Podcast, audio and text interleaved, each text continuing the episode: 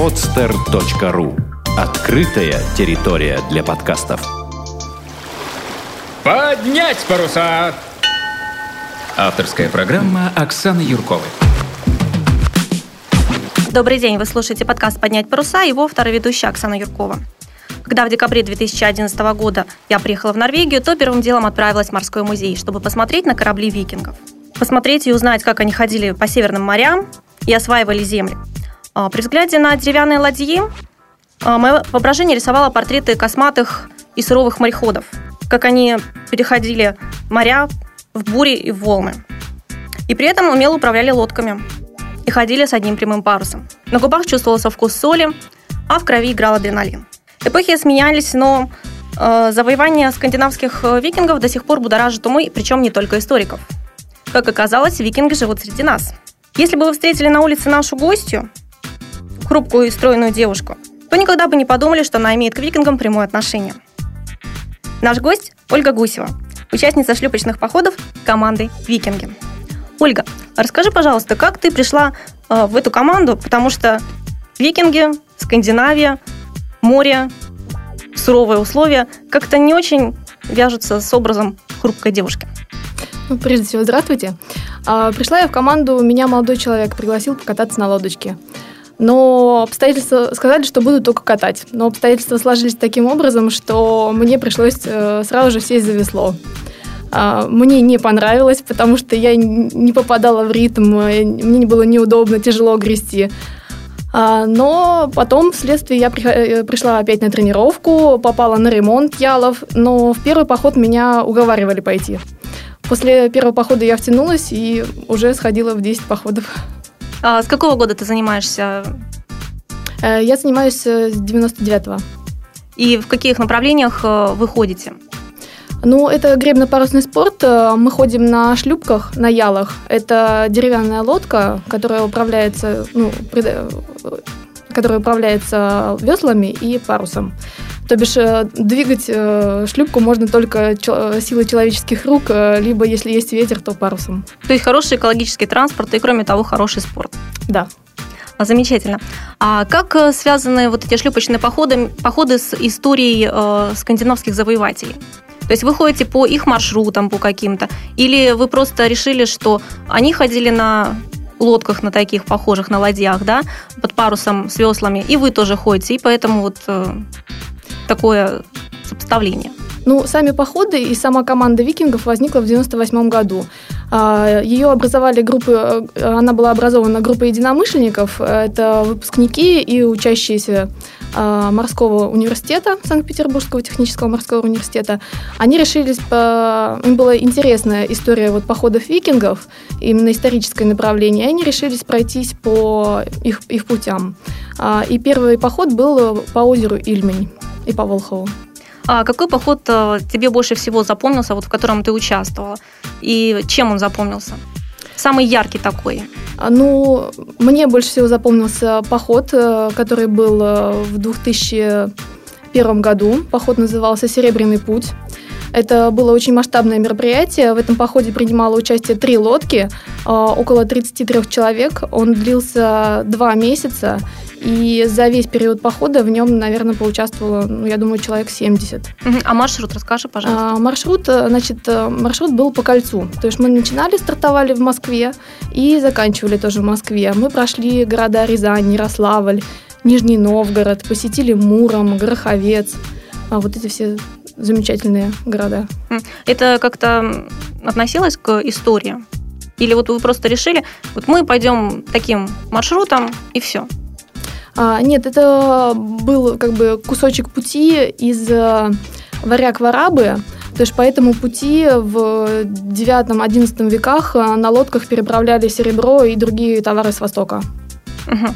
А вот кроме того, что вы идете под парусом или на веслах, э, чем вы еще занимаетесь в походах? Может быть, вы заходите в города, как-то знакомитесь с местными жителями, как-то узнаете истории еще какие-то? Или, может быть, эксперименты исторически проводите? А, вот э, касаемо этого похода Серебряного пути, мы непосредственно останавливались э, во всех городах, ездили на автобусные экскурсии, ходили в музеи, изучали достопримечательности, а, знакомились, давали интервью местным э, телекомпаниях, о нас писали статьи в газетах. То есть таким, таким родом занятием ну, мало кто занимается, получается, да? Да, вот когда мы шли по Оке, по Волге, все были очень, ну, кто нас видел, местные жители с берегов, э, очень удивлялись данному, так сказать, данному действию. средству. да. А насколько необычно выглядит, э, выглядят ваши ялы? А, но по, со стороны похоже, могут, некоторые называют это как каракатица, когда мы идем по, на веслах. А, вот, э, с берегов кричали что-то вроде «там на галере», под парусом это красиво. Расскажи, пожалуйста, вот свои впечатления. Вот э, ты идешь на яле, там под парусом, например, или на веслах. Вот что ты ощущаешь? Чувствуешь ли ты какую-то связь э, со скандинавами а, или нет? Конечно же, больше адреналина, в крови, когда ты идешь под парусом, когда сильный ветер, когда ты чувствуешь, как э, шлюпка разрезает волны, как э, мимо пролетают пейзажи, и ты управляешь, и ты часть команды. Когда равномерная гребля, ты просто получаешь удовольствие, определенную физическую нагрузку и так спокойно рассматриваешь мимо проплывающие пейзажи. А с какой скоростью вообще ходит ял? А, ну, приблизительно в день мы проходим от 20 э, до 40 километров. А если попутный ветер, то как бы можно 40-50. Если на веслах, то это, наверное, вот этот минимум 20. А если человек э, сухопутный, раньше никогда а, не ходил под парусом, ни на веслах, хочет прийти к вам в команду. Как ему это можно сделать и какие, собственно, навыки у него должны быть, э, чтобы вот э, сесть за весла, да, потому что, насколько я понимаю, это весьма такая сильная физическая нагрузка, то есть у человека должна быть определенная подготовка, или нет? Ну, мы рады видеть э, в нашем коллективе любого, кто хочет узнать о морском деле больше. У нас коллектив – это молодежь от 15 до 25 лет в основном.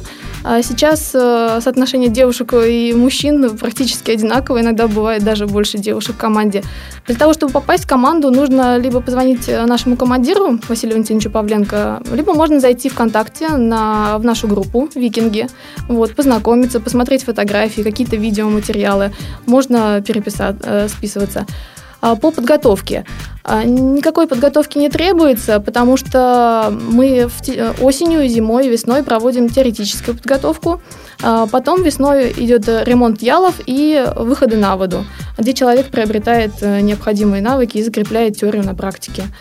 Так что вы можете еще перед походом почувствовать, э, нравится вам это, подходит. Э, вот и э, идти, идти в поход или нет. Ну, все равно, когда ты на суше, у тебя одни ощущения. Когда ты уже вот э, находишься на борту лодки, и тебе дали в руки весло, которое непонятно как держать, и еще более непонятно как грести, а еще совершенно не получается грести вместе со всеми в такт, то несколько как бы такой шок, наверное, присутствует. Ну нет, ты же уже в, те, в теории узнал, что такое весло, из чего оно состоит, как его держать, и где, ты, где тебе надо сидеть, и какие команды как выполнять. Поэтому на практике, когда ты оказываешься на лодке с веслом в руках, то ты уже знаешь, то есть у тебя за, плечами у тебя уже есть какая-то база. И рядом сидят э, такие же новички, вот, э, которые точно так же прошли этот теоретический курс и нач- только начинают рядом с тобой. Ну вот, а за рулем, конечно, опытный старшина, который поможет, подскажет, направит. Так что один, одна-две тренировки, и все у всех получается. А для чего вообще люди приходят в вашу команду? Мне кажется, что это такой очень интересный вид досуга, позволяет найти новых друзей. Это досуг для тех, кто любит море, ветер, для тех, кто любит э, песни у костра под гитару.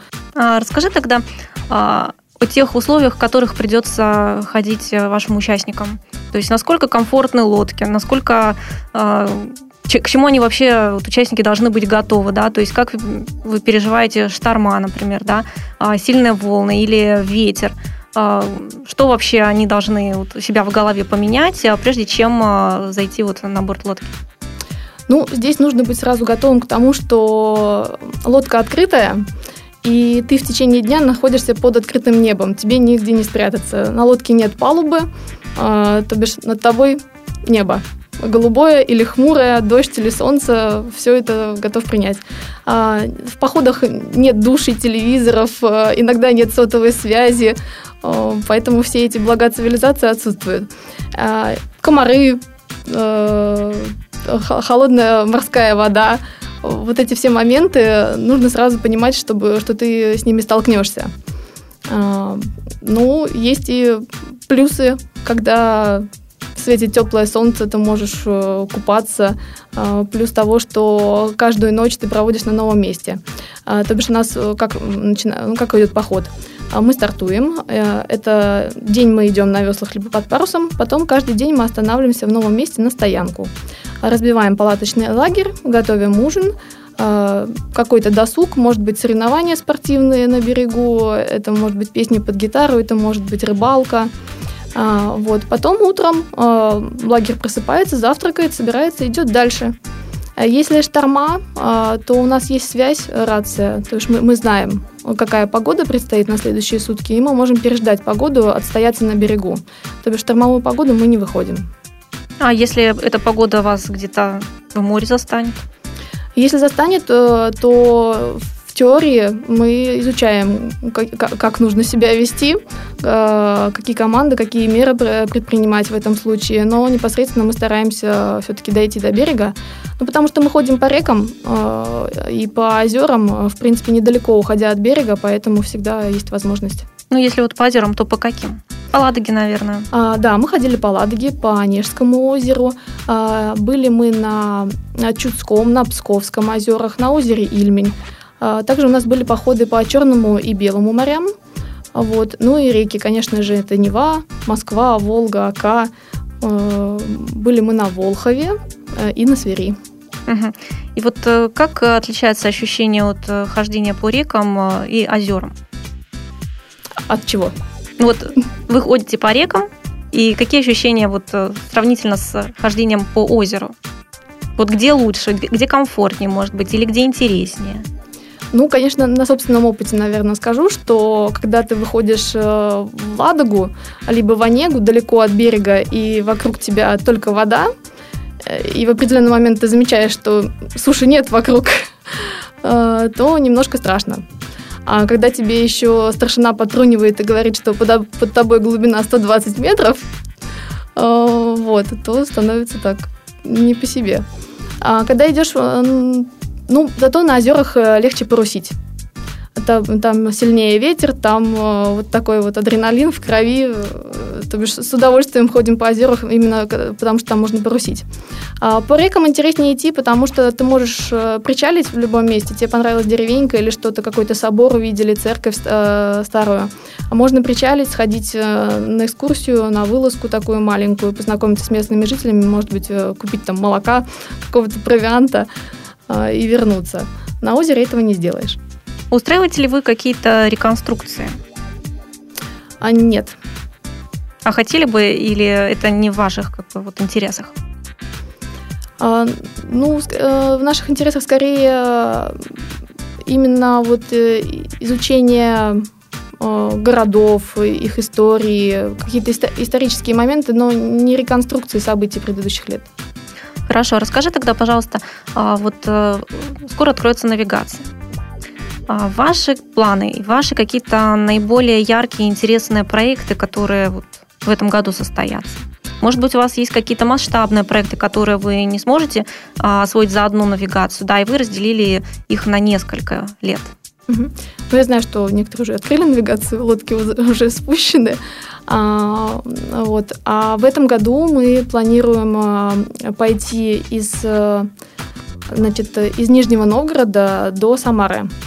Это один из, этап, э, из этапов э, большого, большого нашего проекта, то бишь мы за пять лет решились пройти от, э, от верховьев Волги до Каспийского моря. И это уже третий этап. В этом году мы пройдемся, значит, стартует поход в Нижнем Новгороде и пойдет по городам Чебоксары, Казань, Ульяновск, Тольятти и закончится в Самаре. Продолжительность вот этого похода? в этом году? А, продолжительность похода, я думаю, что около 30 дней.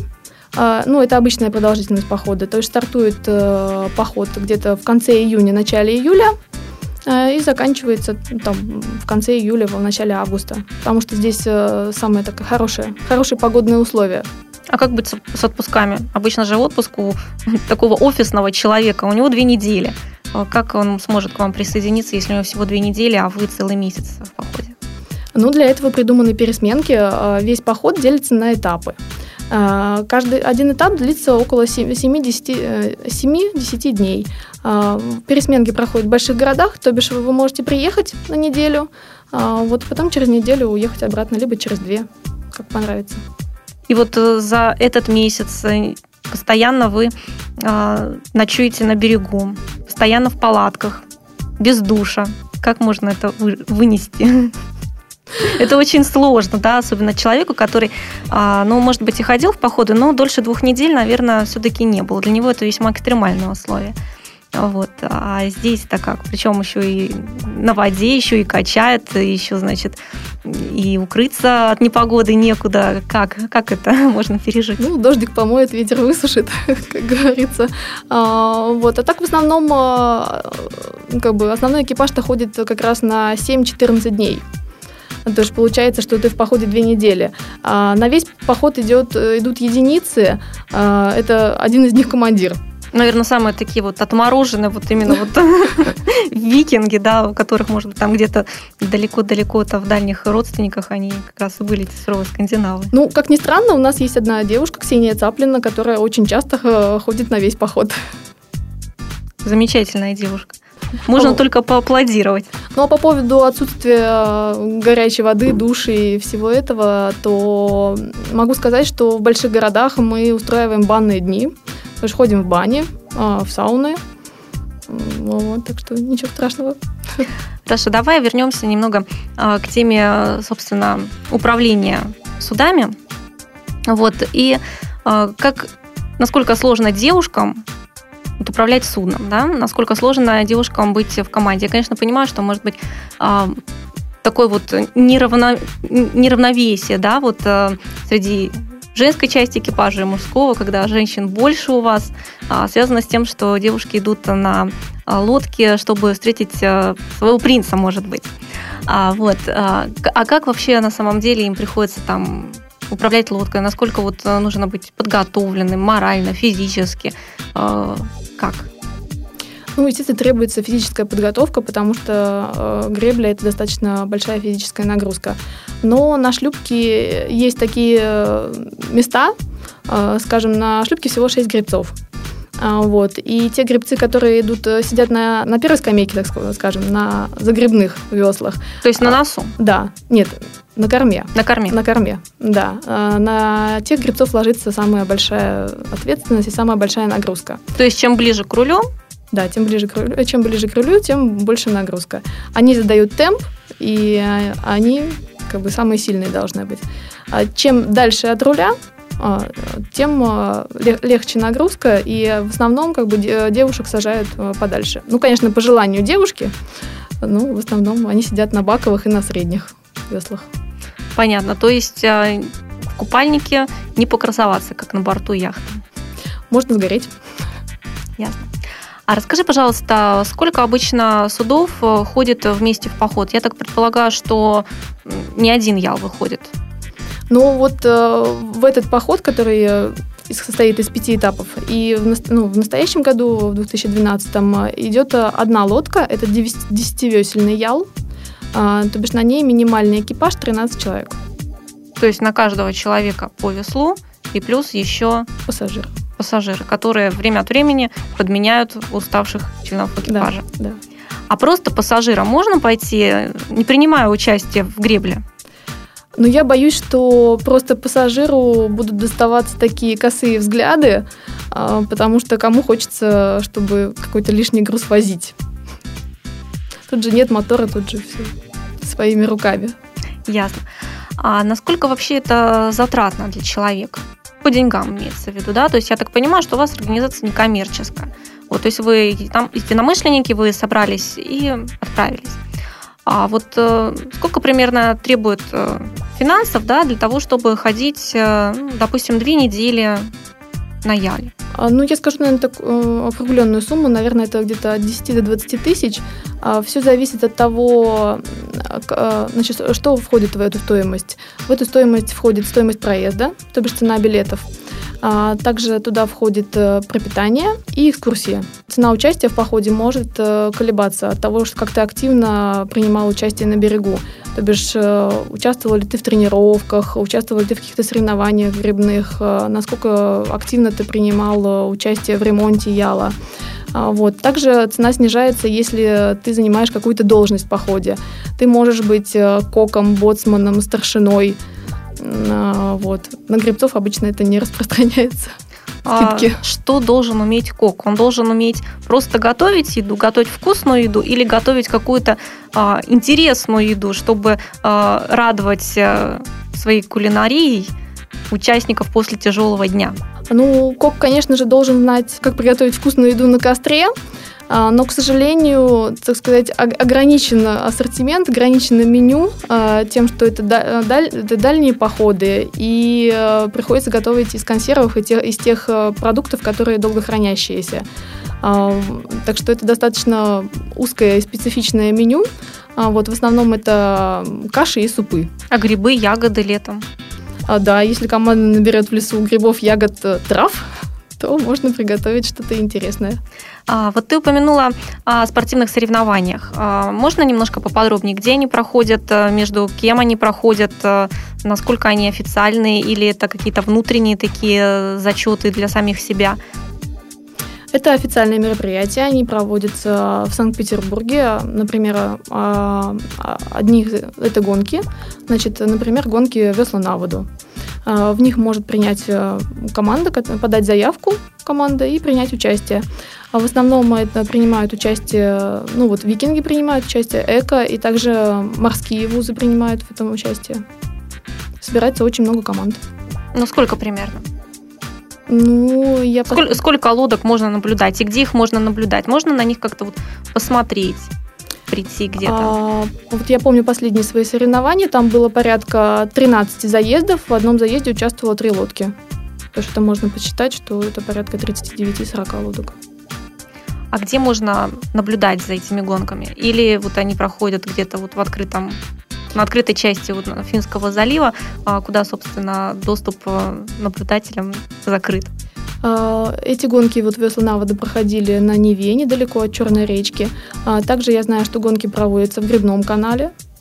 Вот. Финский, Финский залив тоже затрагивает, но затрагивает гонки, которые там гребно-парусные, не только грибные.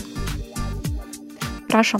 А вот э, летом вы, значит, ходите, гоняетесь, участвуете актив, в активной морской жизни. А осенью, весной и зимой чем ваша команда занимается?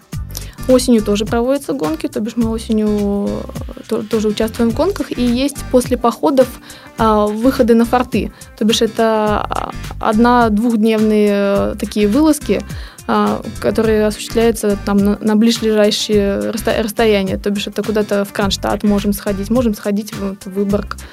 Сколько по времени занимает дорога от Санкт-Петербурга до э, форта, до какого-нибудь? Ну, допустим. Ну, если на шлюпке, то стартуем мы из Питера, с, э, сказать, из яхт-клуба. И при попутном ветре можно. Ну, до Обручева, например. Сколько по времени это занимает? Там, 5 часов? Ну, я думаю, что это занимает максимум 6 часов. То есть... Ну, там все зависит э, от погодных условий, непредсказуемых. Ну, то есть обычно это а, выход на два дня с одной ночевкой. Да. Получается. Ну, как раз для тех, для офисных работников, для студентов, которые на буднях учатся, а, вот, чтобы на субботу, воскресенье, в пятницу вечером там можно выйти, а, вот, пораньше прийти, а потом, значит, получится уже две ночевки. А команда-то вообще большая выходит на порты? Ну, как соберется, минимум 7 человек, это на шестивесельном яле. Вы одним судном ходите или а, можем как? пойти в, ком- а, в компании с гичками. Это другое морское направление. Вот. Можем пойти одним судном, либо двумя ялами. В вашем распоряжении, вот э, в вашем клубе, сколько ялов находится? Два яла. Так мало. Хорошо. А расскажи, пожалуйста, какую-нибудь такую интересную, может быть, э, смешную историю, которая с вами в походе приключилась. Было что-нибудь такое? Или вот э, ветер, дождь, солнце, мы гребем, идем под парусом, немножко отдыхаем. И потом приходим к берегу, ужин, песни под гитару и спать. Или что-то происходит такое вот, э, что долго потом помнится? Ну, каждый день он индивидуален. Э, очень много позитива в течение дня, много шуток, э, каких-то курьезных ситуаций. Так сразу все и не припомнишь. Падал кто-нибудь за борт? Ну, если нет, вот так вот случайно, наверное, никто не падал. Иногда мы отрабатываем специально а, команду спасения утопающего. И вот как раз у нас был случай недалеко от берега, на, на Волге, по-моему, мы отрабатывали. Наш командир а, надел спас-жилет и с криками выпрыгнул за, за борт. И вы остались без командира? Да, мы остались без командира, и мы совершали маневры, чтобы его спасти, а там жи- местные жители с испугом наблюдали с, с берега за, этим, за происходящим. Ну, все в порядке, мы спасли командира. А если бы не спасли, что бы было? Был бы новый командир, новые походы. Вот, значит, какие. Хорошо. Мы воспитываем в команде. А если вот э, командир, например, остался на берегу, а вам нужно выйти, у вас есть замена командиру? Или вот на руле сидит только вот один человек, и только у него есть права для того, чтобы вот э, управлять ялом. Или же у вас есть еще несколько человек, э, у которых так, такая же высокая квалификация, а, что они могут э, самостоятельно вот управлять судном? Ну, отсутствие командира в походе непосредственно оговаривается заранее, потому что это планируется. И планируется, чтобы был человек на замену. Когда, когда идет поход, обычно 2-3 а, человека, у них есть удостоверение и право на управление лодкой, на управление шлюпкой. У нас был такой случай в Финляндии, когда командиру нужно было уехать на неделю, и походом управлял другой человек. То бишь он стал на место командира. Вот э, ты упомянула Финляндию. Куда еще из э, других стран вы ходите? Мы ходили на Украину и в Белоруссию. Наверное, вот э, Финляндию и все, и все из загран-стран. Мы как бы так по России больше. А как вы лодки свои а, перевозите? Я так понимаю, что вы не всегда начинаете свой путь из Санкт-Петербурга. Вот э, говорила, что начали кольцо из Москвы и вернулись в Москву. Как вы их транспортируете? Волоком или как? Ну вот э, на примере московского похода, на примере Серебряного пути, там лодки были предоставлены нам а, московским яхт-клубом мы ходили на, мос- на московских лодках. А, вот когда мы ходили на Черное море, а, там тоже договаривались с местными а, организациями морскими, которые предоставляли нам ялы. Но как раз вот там было форс-мажорное обстоятельство, которое коснулось непосредственно меня, потому что я приехала в Новороссийск, где должен был идти поход, и нам не дали лодок, и мой поход в течение двух недель был пешим. То есть шла по берегу да, мы за лодкой? Мы перемещались по берегу, несли с собой э, котлы, спас-жилеты, аптечку. Вот. На протяжении двух недель вот так благополучно автобусами, другими средствами мы перемещались с пункта в пункт строго по маршруту, но по берегу. Это было... Я не скажу, что это было плохо. Мне очень понравился этот поход. Вот. И когда я уезжала из Севастополя через две недели, э, вот, на следующий день мне пришла смс что все в порядке, они вышли в море. Как хорошо, что все хорошо заканчивается. А вот э, если человек придет к вам на лодку и захочет э, стать э, капитаном, ну такой придет амбициозный человек, что ему, собственно, нужно, где ему нужно учиться и сколько ему нужно учиться для того, чтобы дослужиться до такой э, важной должности? Ну, я думаю, что он, конечно же, должен начать э, с гребца, вот, э, пройти наш курс, э, курс обучения в нашей команде, а потом ему нужно будет закончить другие курсы. А, я думаю, что это курсы рулевого, вот, поднабраться опыта. Ну и, конечно, либо, ну, в, на, в нашем походе, в нашей команде есть командиры. Я думаю, что если он хочет стать командиром, то это должна быть какая-то либо его вновь созданная команда, либо какие-то другие обстоятельства. Э, то есть у вас есть командир, у вас есть э, э, команда, в которой распределены роли боцмана, кока, матросов. Ну, командир, он как бы стабилен, постоянен. Вот. Роли боцманов, коков, старшин, они распределяются в каждом походе по-своему. То есть в зависимости от того, кто идет в поход и кто кем хочет быть. Вот того назначают. А есть ли какие-то мечты, куда хотелось бы сходить на Яле, но куда еще вы не достигли? Докуда еще не дошли? А, хочется иногда вернуться в те места, по которым, которые уже пройдены. А, ну, есть еще мечта у нас э, мелькала, мечта пойти в Норвегию. Но То это... есть на родину викингов? Да, на родину викингов, но это, конечно, опасная затея. Там открытое море, а у нас э, шлюпки, ну вот шестивесельный ял, он не мореходный, на десятки, на десятку уже мореходная, то есть можно ходить по морям. Когда-нибудь э, попробуйте, я надеюсь. Либо мы, либо наши дети осуществляют нашу мечту. А можно, например, перевести лодку и походить вот вокруг Норвегии? Там же очень интересные места и не очень как бы страшно, наверное. Да, можно. Там же фьорды, все эти закрытые пространства. Э, я думаю, что да, и там потрясающая природа. Ну, вот, флора, фауна. Хорошо. А наше время уже подходит к концу, и пожелай, пожалуйста, нашим слушателям собственно, что нужно им сделать, да, и какими им нужно быть по характеру, наверное, да, чтобы тоже стать немножко викингом. Что они, вот какими они должны быть, чтобы вот стать немножко викингом? Ну, я должна, думаю, что это должен быть человек такой сильный, оптимистичный обязательно, с такой долей, толикой авантюризма в душе, э, любящий море, воду. Вот такой человек. Мы ждем таких людей в нашей команде. И напомню еще раз, куда им нужно обратиться, чтобы они стали частью вашей команды.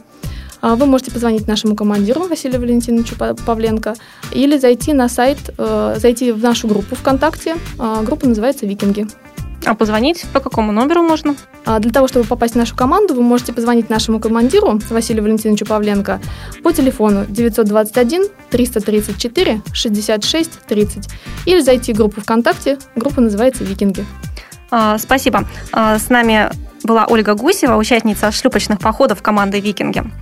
Ну а я вам всем желаю удачи и хорошего ветра в парусах.